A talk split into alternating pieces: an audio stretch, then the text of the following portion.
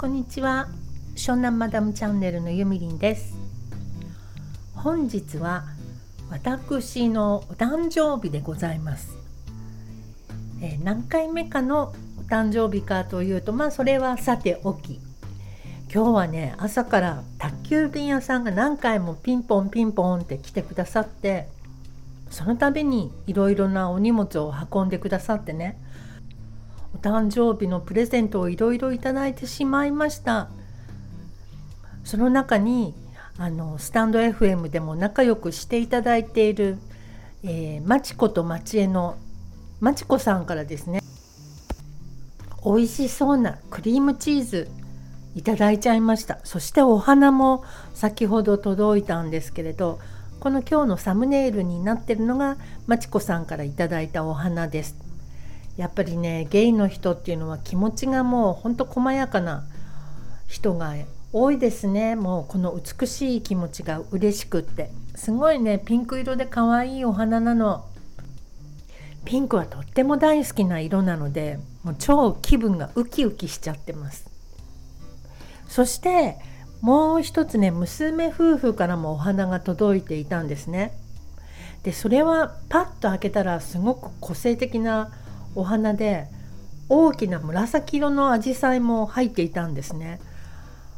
でそれ花束になってたんですけどこれどうやっていけるのかしらと思って、まあ、この暑さなので早く生けてあげないとねしおれちゃうなと思って束を開いたんですけどなんかねすんごいこうワイヤーとか引っかかってたりドライオレンジみたいのが入っていたり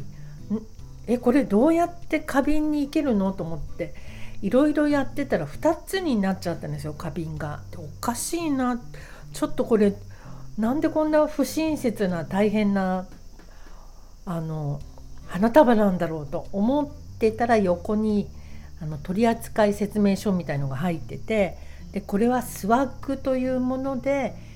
その花束のまんま逆さまにしてね飾っておくといつの間にかドライフラワーになってドライフラワーの後もお楽しみいただけますなんて書いてあって。私いつも読まないんですよね。なんか入ってる紙とか。で失敗したなと思って。今もう一回そのばらしたのをまとめてキッチンにね吊るしています。逆さまにして。すごいいい香りがするの。オレンジの輪切りのドライになったのとか入っていてめちゃおしゃれなんですよね。まあ娘は結構その私が花好きっていうこともあって彼女も花好きに育ってくれたんですけどまあねセンスが結構いいのであの人は。自分の子供ながらね。とても素敵なお花をいただいちゃいました。でカードが入っていて人生のご褒美タイム思う存分楽しんでねって書いてあったのね。でゆったりとね自然に囲まれて暮らしているこの毎日がまるで人生のご褒美タイムみたいな気がするって確かどこかブログか何かノートで書いたと思うんですけどこれ見てたのかなと思ってちょっと恥ずかしくなっちゃったけどでも嬉しいメッセージでした。というわけで今日はねたくさんあの贈り物いただいちゃってお花もいっぱい届き女優になったような気分でとても 嬉しいです。これを聞いている皆さんはですね是非是非男性の方だったら女の子に女性の方にお花を送ってみるということを頻繁にやってみていただけたらなと思います。絶対にね嬉しいからお花っていうのは本当にで女性の方もお友達にちょっとしたお花送るとか私お花が大好きなのなんて言ってるとねあのこういう何かのタイミングでお花がドーンと届いたりとかするのでね私なんかこういつもお花嬉しいんだよねって言ってるからみんな送ってくれるんですよ結構。ああいつにはまあそれこそお花を送っときは間違いねえなみたいな感じで。だからねお花は本当に素敵なのでで妙に後にも残らないからねえここでお誕生日エピソードを一つお話ししたいと思いますずっと前の話なんですけど5つ年下の男の子と付き合ってた時があったんですね。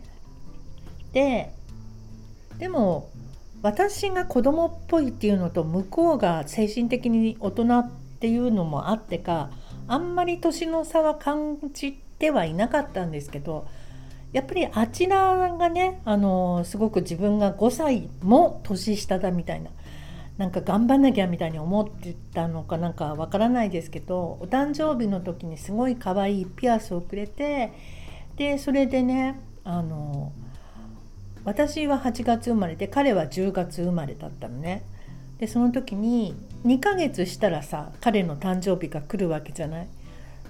その時に彼が「僕もすぐに一つ追いつくから待っててね」って言ったのね。それがすんごい可愛くって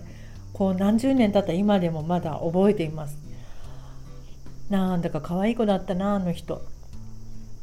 ね恋愛っていうのもこうやって思い返すと素敵な思い出になるからいいですよね。というわけでお誕生日のゆみりんからのメッセージは大切な人や仲の良いお友達にはどんどんお花を贈りましょうっていうこととえー、恋愛もどんどんしちゃいましょうっていうことでした。それじゃあまたね。バイバイ。